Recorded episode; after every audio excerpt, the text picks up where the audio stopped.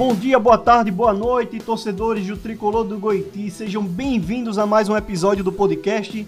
Eu sou Bruno Levi e vou trazer aqui muitas informações que aconteceram essa semana, né? Muitas contratações, também tem o CSE na final do Sub-20, tem a entrevista com o presidente Barbosa que eu fiquei devendo no primeiro episódio, mas eu trouxe hoje aqui as palavras do presidente. Fica aqui comigo e fique sabendo das novidades da semana. Vamos lá.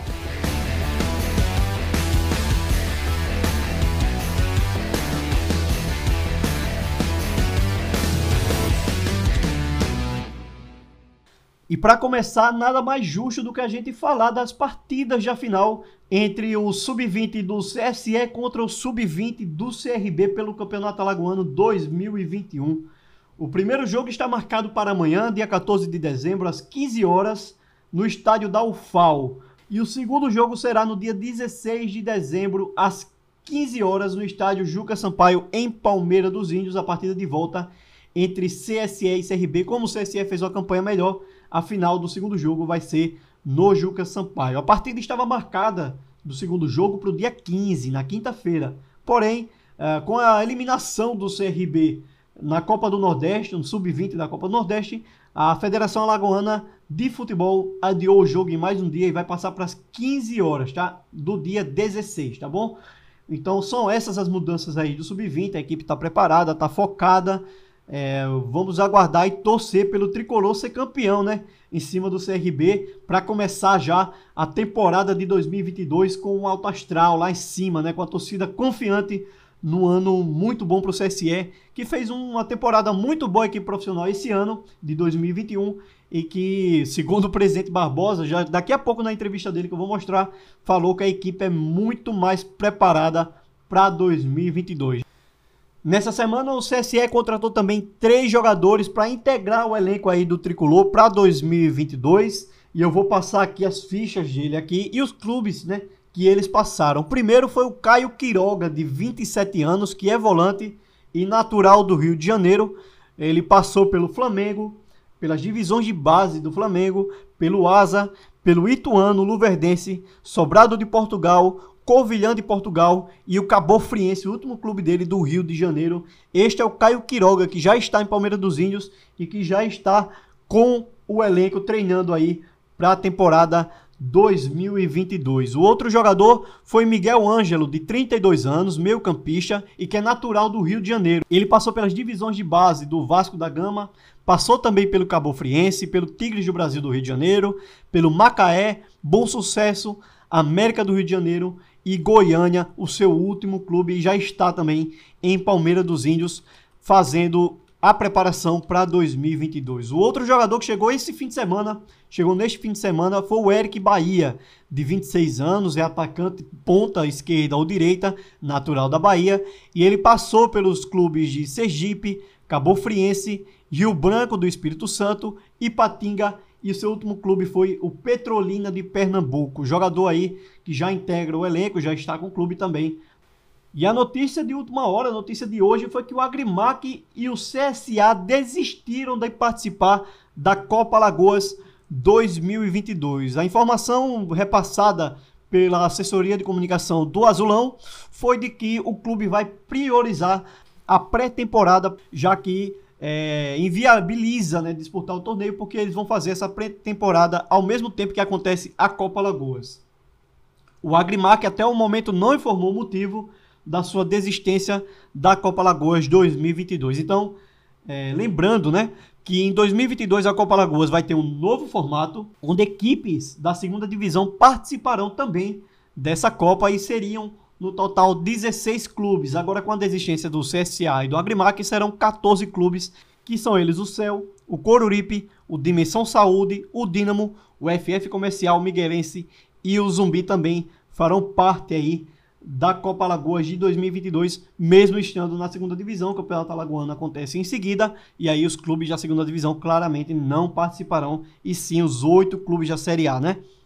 E o CSE pretende fazer dois amistosos antes da Copa Lagoas 2022. Eles pretendem fazer um amistoso já no dia 18 de dezembro, no sábado que vem, no estádio Juca Sampaio, com o time a ser definido. Ainda não se sabe que clube é que vai enfrentar o CSE, mas as informações da Rádio Sampaio dão conta de que é um clube de Santana do Ipanema, um time de Santana do Ipanema, da mesma forma que em janeiro também teremos outro amistoso do CSE antes da Copa Lagoas, mas ainda não tem nenhum time definido para enfrentar o CSE. E eu consegui a entrevista com o presidente Barbosa do CSE e ele trouxe muitas informações, inclusive da desistência do, da contratação né, do Neto Baiano, de 39 anos, que estava certo, apalavrado com o clube, mas acabou desistindo na véspera de vir a Palmeira e voltou atrás da decisão de desistir.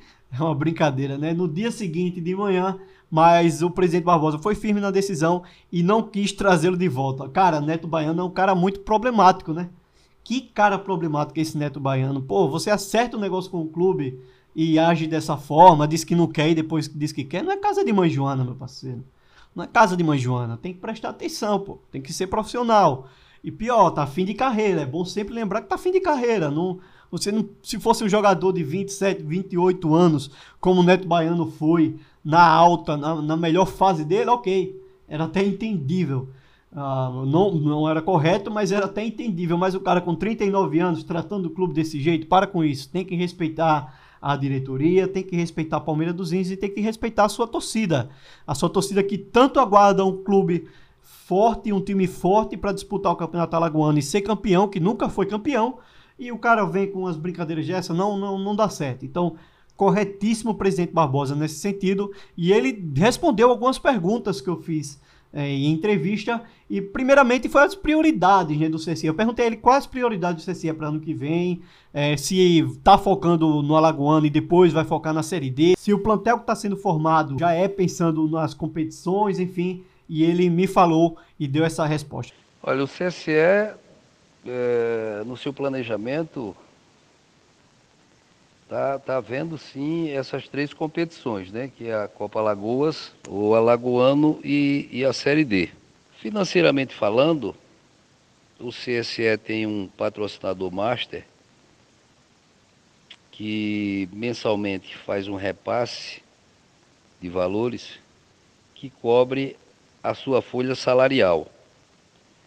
Nós fomos buscar, junto a amigos, junto a empresários, eh, patrocínios, que tranquilamente a gente vai poder cumprir com nossas obrigações. O presidente também falou sobre o time que está sendo montado para 2022, que segundo ele poderia ter alcançado coisas melhores em 2021 se fosse o time que está sendo montado em 2022. Ouve aí.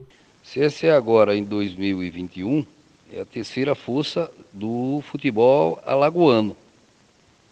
E nós nos planejamos para que em 2022 nós possamos fazer uma, uma, uma competição é, bem melhor do que nós fizemos agora em 2021. Se nós tivéssemos uma equipe não desmerecendo a equipe de 21, mas se nós tivéssemos em 21 essa equipe que irá disputar essas três competições agora em 2022, seria bem diferente, porque a equipe ela está mais qualificada, ela, nós estamos trazendo jogadores é, bem conhecidos uh, do torcedor brasileiro. Entre eles tem o, o, o Amaral, aquele volante que jogou no Flamengo, que teve no CSA em 2019. Então a gente está realmente preparado para disputar essas três competições e, e, e, a gente sente que, que podemos, com essa equipe, chegar à Série C. Eu também perguntei sobre o planejamento que está sendo feito dentro do clube para o próximo ano, como é que está essa, essa coisa de contratação, de, de elenco, de treinador, de comissão técnica, como é que está toda essa situação dentro do clube, e ele me falou isso aí. Em relação ao planejamento, há cerca de mais ou menos é, quatro, cinco meses atrás, a gente já estava trabalhando isso aí, a gente trabalha com os pés no chão. A gente não vai fazer nenhuma loucura para que no final da, da competi das competições o CSE venha a ter prejuízo.